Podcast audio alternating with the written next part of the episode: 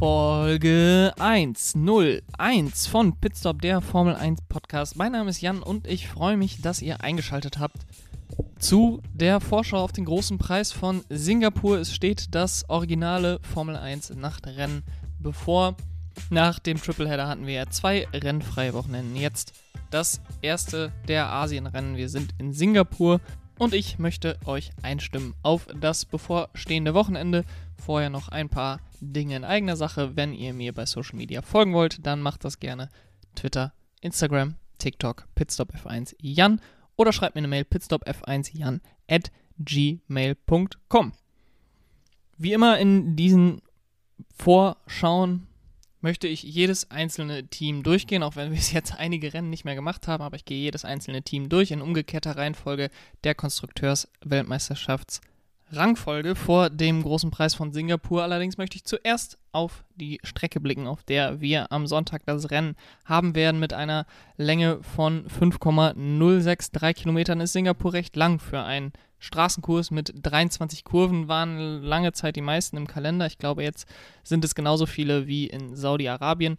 14 links, 9 Rechtskurven und insgesamt drei DRS-Zonen, eine auf Start und Ziel, dann eine nach Kurve 5 und eine nach Kurve 13, wobei eigentlich nur die ähm, nach Kurve 5 auf der Gegengraden wirklich die ist, wo man überholen kann. Ähm, und auch dort ist es eher schwer. Wir haben als letzten Sieger Sebastian Vettel, der 2019 die letzte Ausgabe des Großen Preis von Singapur gewonnen hat. Ähm, er ist auch der Fahrer mit den meisten Siegen, mit fünf Siegen insgesamt. Äh, es wird ja erst seit 2008 in Singapur gefahren, dementsprechend keine Chance für einen Michael Schumacher oder ähnliche Kandidaten hier den, die äh, Führung zu haben bei den meisten Siegen. Stattdessen ist es Sebastian Vettel, der auch die meisten Poles hat, mit vier. Diesen Titel teilt er sich allerdings mit Lewis Hamilton. Man muss sagen, in Singapur ist in der Regel das Qualifying sehr wichtig. Auf der anderen Seite muss man aber auch sagen, dass der Undercut in den vergangenen Jahren immer wieder sehr stark war und daher ein gut getimter Boxenstopp immer viel wert sein kann in Singapur, das kann man auch gerne nochmal Fernando Alonso fragen, wie gut das funktioniert. Ähm, die Geschichte sollte unlängst bekannt sein. Ansonsten gerne nochmal Google bemühen. Crashgate Fernando Alonso.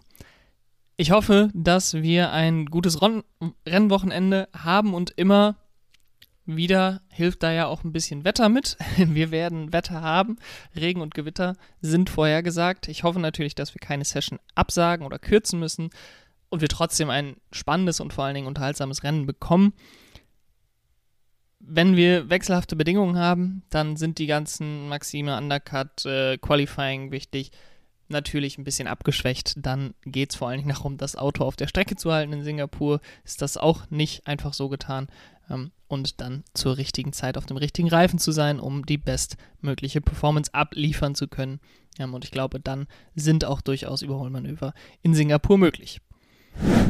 Blicken wir jetzt auf die zehn Teams. Ich gehe, wie gesagt, in umgekehrter Reihenfolge der aktuellen Weltmeisterschaftsrangfolge vor und starte dabei natürlich mit dem Team von Williams, die zwar gepunktet haben, aber die rote Laterne noch immer nicht abgegeben haben. Dort gibt es zu beiden Cockpits, ähm, sowohl zu Cockpit 1 mit Alex Albon als auch zu Cockpit 2 mit Nicolas Latifi, Neuigkeiten. Denn Alexander Albon ist zurück, hat sich von seiner Operation und den Komplikationen erholt und am Donnerstag dann auch das Go der FIA-Ärzte bekommen, dass er am Sonntag in Singapur fahren darf.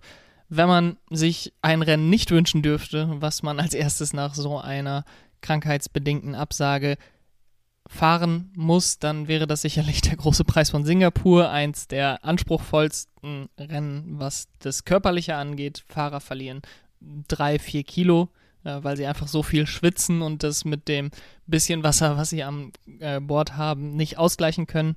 Er hatte jetzt glücklicherweise drei Wochen Vorbereitungszeit. Ich glaube, auch Nick de Vries hat sich bereit gehalten für einen Einsatz in Singapur, der ja auch nach dem Rennen in Monza schon ziemlich am Ende war mit seinen physischen Kapazitäten.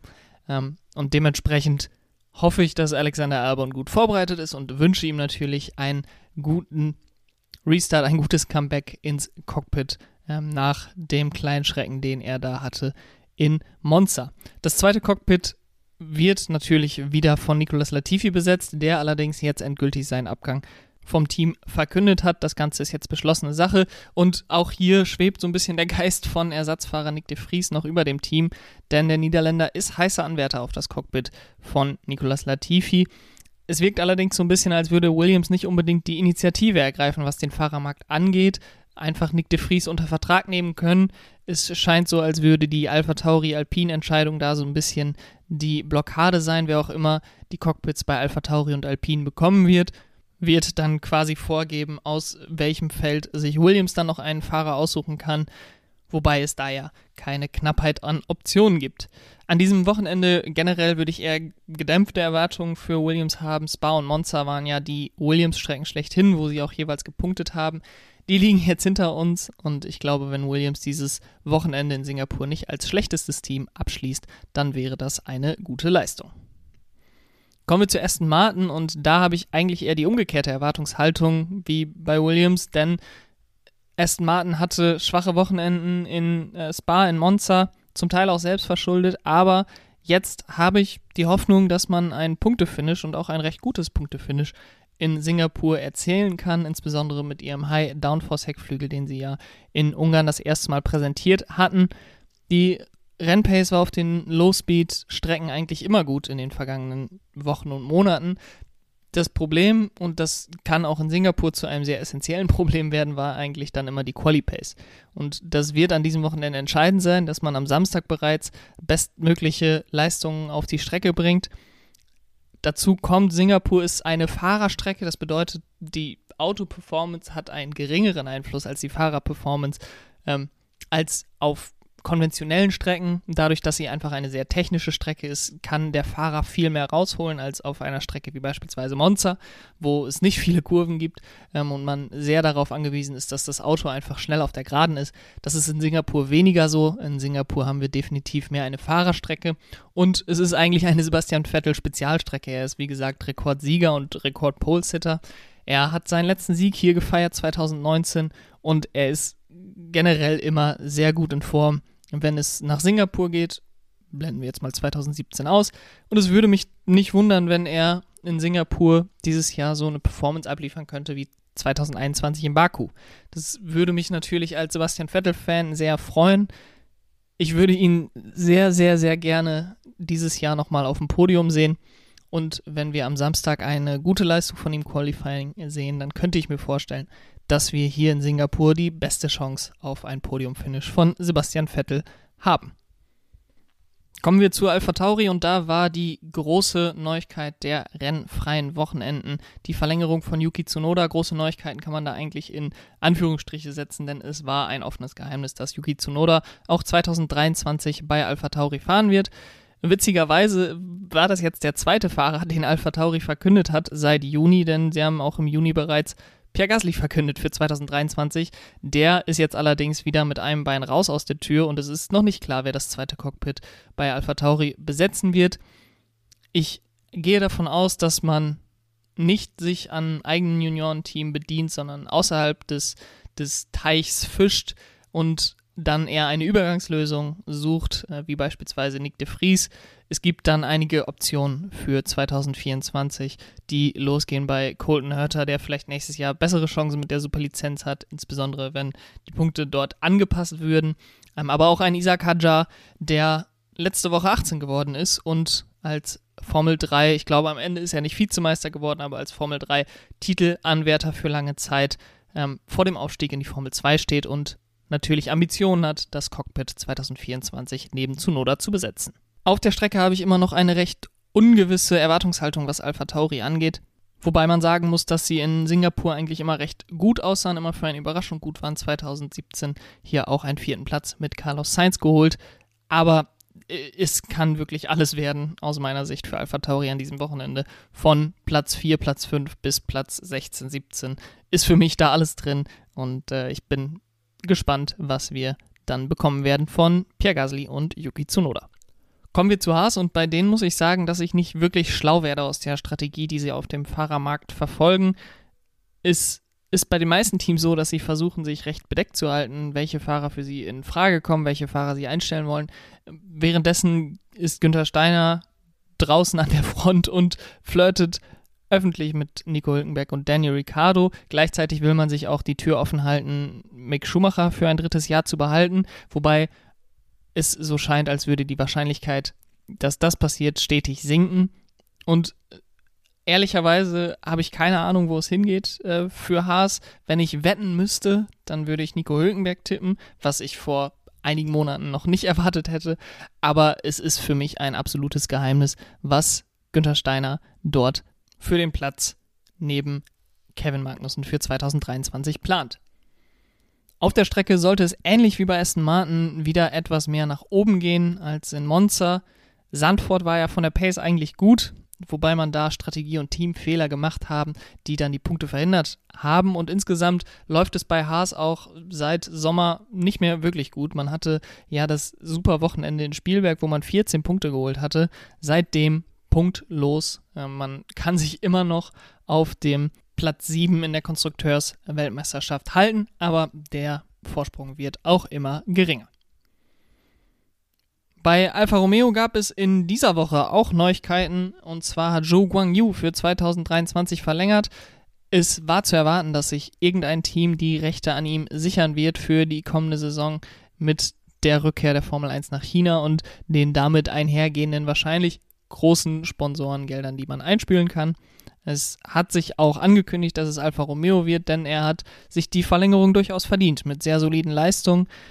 Ich persönlich bin nicht ein riesen Joe-Fan. Ich finde ihn einen soliden Fahrer und bin daher leicht enttäuscht. Äh, die Formkurve zeigt zwar nach oben, aber ich bin da vielleicht auch ein bisschen ungeduldig, aber ähm, da kommt dann der innere Helmut Marko bei mir heraus, wenn Jungfahrer mich nicht vom ersten Moment an voll überzeugen und richtig, richtig gute Leistungen bringen in ihrem Auto, äh, kann man jetzt wahrscheinlich sogar darüber diskutieren, ob das bei, äh, äh, bei Zhou Guangyu der Fall war. Dann bin ich schnell dabei zu sagen, okay, wir rotieren den nächsten jungen Fahrer rein und probieren den nächsten jungen Fahrer raus. Und insbesondere, weil ich auch ein Fan von Theo Pocher bin, der bei Alfa Romeo Sauber in der Juniorenakademie ist, hätte ich mir gewünscht, dass dieser den Platz bekommen würde von Zhou Guangyu. Ich verstehe alles drumherum und äh, die eher enttäuschende Saison von Theo Pocher, was dazu geführt hat, dass man Zhou Guangyu für 2023 verlängert hat. Aber insgesamt finde ich einfach Bottas und Zhu als Fahrerpaarung relativ unspannend und relativ uninspirierend, ähm, wobei insgesamt die Kontinuität des Fahrerteams natürlich gut tut, wenn das ganze Team sauber vor der Übernahme von Audi natürlich vor dem Umbruch steht. Das ist grundsätzlich positiv zu bewerten, auch wenn ich mir einen anderen Ausgang gewünscht hätte. Wir tauchen ein in die obere Tabellenhälfte mit McLaren und so langsam legt sich der ganze Staub aus dem Kuddelmuddel um Oscar Piastri und man muss sagen, McLaren scheint das Ganze sehr gut überstanden zu haben. Sie stehen aus meiner Sicht auf jeden Fall in einem besseren Licht als Alpine das tut. Und man hat jetzt alle Entscheidungen getroffen. Man wird mit Norris und Piastri in die nächste Saison gehen. Man wird sich von Daniel Ricciardo verabschieden. Und jetzt gilt es volle Konzentration auf den Saisonendspurt und volle Konzentration auf den Kampf um Platz 4 in der Konstrukteursweltmeisterschaft. Ähm, Ungarn und Sandford, was vielleicht ganz gute Gradmesser sind für das Rennen in Singapur, waren gute Rennen von McLaren. Man hat in beiden gepunktet. Dementsprechend bin ich auch positiv gestimmt auf dem Weg mit Blick auf Singapur, wobei die Bremsen über die ganze Saison immer ein Problem waren bei McLaren und das sicherlich in Singapur auch ein wichtiger Faktor werden kann. Sie haben für das Nachtrennen eine Sonderlackierung mit pinken Akzenten, die mir unabhängig davon, wofür der Sponsor vielleicht wirbt oder äh, wofür der Sponsor steht, gut gefällt. Und ich glaube, dass McLaren durchaus eine gute Rolle spielen kann in Singapur. Die Zukunft von Daniel Ricciardo ist weiterhin unsicher. Und inzwischen hat er auch schon angekündigt, vielleicht nicht unbedingt 2023 im Fahrerfeld zu sein und seinen Blick eher auf 2024 zu richten. Das zeigt mir eigentlich eher, dass seine Optionen für 2023 zu schwinden scheinen. Ähm, Kollege Kevin Scheuren vom Starting Grid Podcast ist überzeugt hingegen, dass er 2024 dann zu Aston Martin gehen wird. Und ich vermute, dass Kevin das meint, dann Fernando Alonso dort ersetzen wird, der seine Karriere dementsprechend beenden müsste. Ich bin davon nicht unbedingt überzeugt, insbesondere weil Fernando Alonso auch einen mehrjährigen Vertrag unterschrieben hat bei Aston Martin. Kevin und ich sind dann jetzt auf Twitter eine Wette eingegangen für einen kleinen Betrag für den guten Zweck. Und ich bin natürlich fest von meinem Triumph überzeugt und äh, glaube, dass Danny Ricciardo 2023 zu Haas oder Williams geht oder halt ausscheidet aus dem Fahrerfeld und dann auch für 2024 keine Option bekommen wird. Ich bin gespannt, wie es ausgehen wird, aber ich sehe nicht, dass Fernando Alonso nach einem Jahr erst mal aufhören wird und den Weg freimachen wird für Daniel Ricciardo. Auf der Gegenseite von dem ganzen Piastri-Fiasko, beziehungsweise dem Fiasko, stand natürlich das Team von Alpine, die jetzt auch im Nachhinein noch mehrfach gegen äh, Oscar Piastri nachgetreten haben. Ich glaube, aus der Führungsetage hat keiner mal äh, sich überlegt zu schweigen, sondern alle haben nochmal ausgeteilt gegen den Australier. Was aus meiner Sicht ziemlich negativen Eindruck des Teams vermittelt, den ich ehrlich gesagt in den letzten Jahren auch schon so festgestellt habe. Zumal es ja nicht so ist, dass Oscar Piastri irgendwie vertragsbrüchig geworden ist oder irgendwas Verwerfliches getan hat. Er hat sogar vor dem unabhängigen Gremium der FIA, dem Contract Recognition Board, Recht bekommen. Und an der Stelle hätte man dann einfach als Alpine sagen müssen, okay, wir haben diesen Disput verloren. Oscar Piastri geht zu McLaren, wir wünschen ihm alles Gute und hoffen, dass wir ihn schlagen können auf der Strecke. Stattdessen tritt man mit Worten nochmal nach. Ähm, wie gesagt, ist für mich einfach ein sehr, sehr negativer Beigeschmack, den Alpine dort vermittelt. Singapur ist zudem nicht unbedingt eine Strecke, bei der das derzeitige Alpine-Auto seine Vorlieben ausspielen kann. Das waren mehr Spa und eigentlich auch Monza, wobei dort die Formkurve eigentlich nach unten gezeigt hatte, wobei ich erwartet hätte, dass sie mit den Highspeed-Passagen in Monza sehr gut klarkommen würden. Von daher ist Alpine ein Stück weit auch eine Wundertüte und ich bin gespannt, ob sie in Singapur um Punkte mitfahren können. Es ist auch noch eins der spannenderen teaminternen Duelle mit Alonso, der 8 der 15 Qualifying-Duelle gegen Esteban Ocon bisher gewonnen hat, mit einem Vorsprung, der allerdings im Schnitt unter 0,1% ähm, Rundenzeit liegt, also sehr, sehr knapp und äh, Esteban Ocon hat dann einen noch knapperen Vorsprung im, im teaminternen Rennduell, wo er zwar häufiger vor Fernando Alonso lag und auch mehr Punkte geholt hat. Und mit der Rennpace auch vorne liegt allerdings nur im Schnitt 0,023% Rundenzeit schneller ist als Fernando Alonso. Da Fernando Alonso nicht unbedingt ein Fan davon ist, von seinem Teamkollegen geschlagen zu werden und mit Blick auf seinen Abschied für 2023 auch nicht unbedingt Gründe hat, zurückzustecken gegenüber Esteban Ocon, sehe ich das durchaus noch als spannendes Entwicklungspotenzial für den Rest der Saison an und gleichzeitig kämpfen sie, sie natürlich auch noch um Platz 4 in der Konstrukteursweltmeisterschaft gegen das Team von McLaren.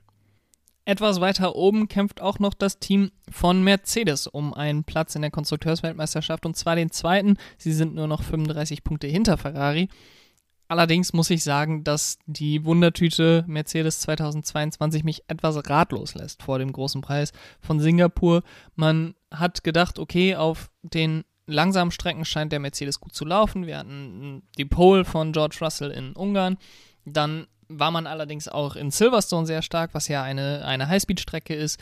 Dann war man in Monza auch nicht schlecht am vergangenen Wochenende. Ähm, auf der anderen Seite dann mit einer eher enttäuschenden Leistung in Sandford und so ein bisschen fragt man sich, was kann dieses Mercedes-Auto eigentlich gut, was kann es schlecht? Und so richtig habe ich darauf für mich noch nicht die Antwort gefunden. Singapur war in der Vergangenheit auch nicht unbedingt immer eine überragende Strecke von Mercedes, wobei ich es ja gerade schon mal angesprochen habe, dass es eher eine Fahrerstrecke ist und ein Lewis Hamilton dann auch immer für die besonderen Momente gut ist in Singapur. Man denkt da gerne natürlich zurück an das Qualifying 2018, ähm, eine der besten Runden seiner Karriere und das hat bei Lewis Hamilton schon einiges zu heißen. Der zweite Platz in der Konstrukteursweltmeisterschaft wäre natürlich ein starkes Ergebnis nach dem katastrophalen Start in diese Saison. Allerdings sehe ich Mercedes an diesem Wochenende deutlich als drittstärkste Kraft.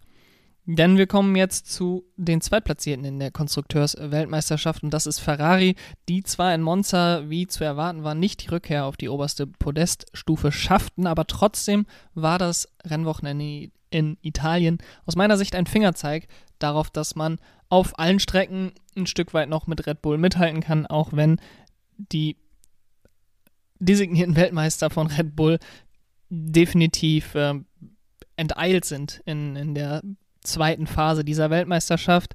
Singapur sollte dem Ferrari allerdings sehr entgegenkommen. Charles Leclerc hat auch 2019 hier die letzte Pole erfahren und hätte wahrscheinlich sogar gewonnen, hätte Sebastian Vettel nicht den Undercut bekommen vom Team.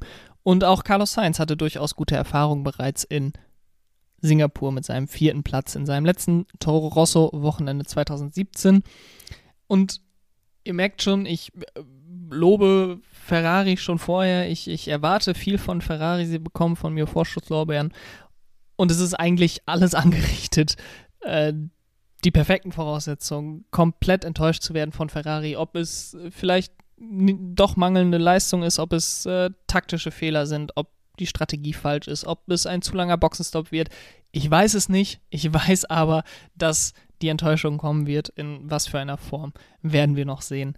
Ähm, aber dass es ein straightforward Pole-Sieg, schnellste Runde für Ferrari wird an diesem Wochenende. Da sehe ich keine Chance. Und falls Ferrari versagt, und da kommen wir jetzt zu Red Bull, hat Max Verstappen die Chance, an diesem Wochenende schon Weltmeister zu werden. Und so früh fünf Rennen vor Saisonende hat es lange nicht mehr jemand geschafft. 2002 Michael Schumacher sechs Rennen vor Saisonende. Lewis Hamilton hat es nie so früh geschafft. Er wäre dann gleich auf mit Nigel Mansell als zweitfrühester Weltmeister, wobei man sagen muss, sowohl Schumacher 2002 als auch Mansell mit deutlich weniger Rennen. Die Wahrscheinlichkeit ist relativ gering, muss man sagen, dass Verstappen an diesem Wochenende schon Weltmeister wird. Er muss gewinnen und am besten auch die schnellste Rennrunde holen. Dann darf Charles Leclerc nicht besser als Achter werden und Sergio Perez nicht besser als Vierter. Wenn er die schnellste Rennrunde nicht holt, dann darf Leclerc maximal Neunter werden. Falls Ferrari natürlich einbricht, würde das auch bedeuten, dass Sergio Perez wahrscheinlich eine bessere Position holen würde und somit auch genug Punkte, sodass Max Verstappen nicht Weltmeister wird.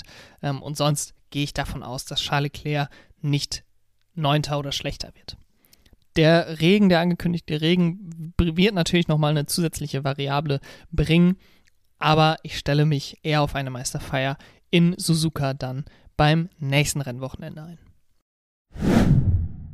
Abschließend gibt es natürlich noch meine Tipps fürs Wochenende und ich tippe wie immer das Podium, die Pole, die schnellste Runde, die Anzahl der Safety Cars und eine Zusatzfrage von fantasygp.com, wo ihr auch meiner Liga beitreten könnt. Fürs Podium tippe ich Max Verstappen als Sieger. Ich habe damit vor einigen Rennen angefangen zu sagen, okay, solange Max Verstappen jedes Rennen gewinnt, werde ich ihn auch weiter tippen als Rennsieger. Und bisher hat mich das noch nicht im Stich gelassen. Verstappen ja mit fünf Siegen in Folge inzwischen ähm, geht auf den Rekord von Sebastian Vettel von neun Siegen in Folge langsam aber sicher zu. Wir wollen da noch nicht zu große Hoffnung schüren. Dahinter, ich habe es gesagt, ich sehe Ferrari stark, sehe ich Charles Leclerc und auf Platz 3 Lewis Hamilton mit der Pole an Charles Leclerc, die an Charles Leclerc geht und der schnellsten Runde des Rennens für Lewis Hamilton. Bei der Anzahl der Safety Cars war ich konservativ mit nur einem. Singapur ist natürlich immer gut für ein paar Safety Cars. Ähm, ich setze da meine Erwartungen immer etwas runter. In der Regel heißt ja eine größere Anzahl an Safety Cars, eine größere Anzahl an Variablen, die das Rennen mit sich bringt und gerade wenn der Undercut, äh, wenn die Boxenstops so gefährlich sind in, in Singapur, kann so ein Safety Car und ein zweites und ein drittes Safety Car natürlich immer Spannung reinbringen. Ähm, ich habe die Messlatte jetzt mal niedrig gelegt mit einem. Und die Zusatzfrage an diesem Wochenende lautete, wie viele Punkte wird McLaren holen? Und ich habe mich für die Option 2 bis 6 Punkte entschieden. Das war's mit der Vorschau auf den großen Preis von Singapur. Wie eingangs erwähnt, könnt ihr mir natürlich auf allen sozialen Medien gerne folgen: Twitter, Instagram und TikTok oder mir eine Mail schreiben, pitstopf1jan at gmail.com. Und wenn euch diese Folge gefallen hat und ihr mehr hören wollt, dann abonniert natürlich gerne den Podcast, wo auch immer ihr ihn hört. Und falls ihr auf Spotify oder Apple Podcasts unterwegs seid, freue ich mich gerne über 5 Sterne. Wir werden uns nach dem Wochenende wieder hören mit der Rückschau dann auf den großen Preis von Singapur. Ich hoffe, dass wir ein interessantes, ein spannendes Rennen sehen werden. Wünsche euch viel Spaß, habt ein schönes Wochenende, macht's gut. Bis dahin.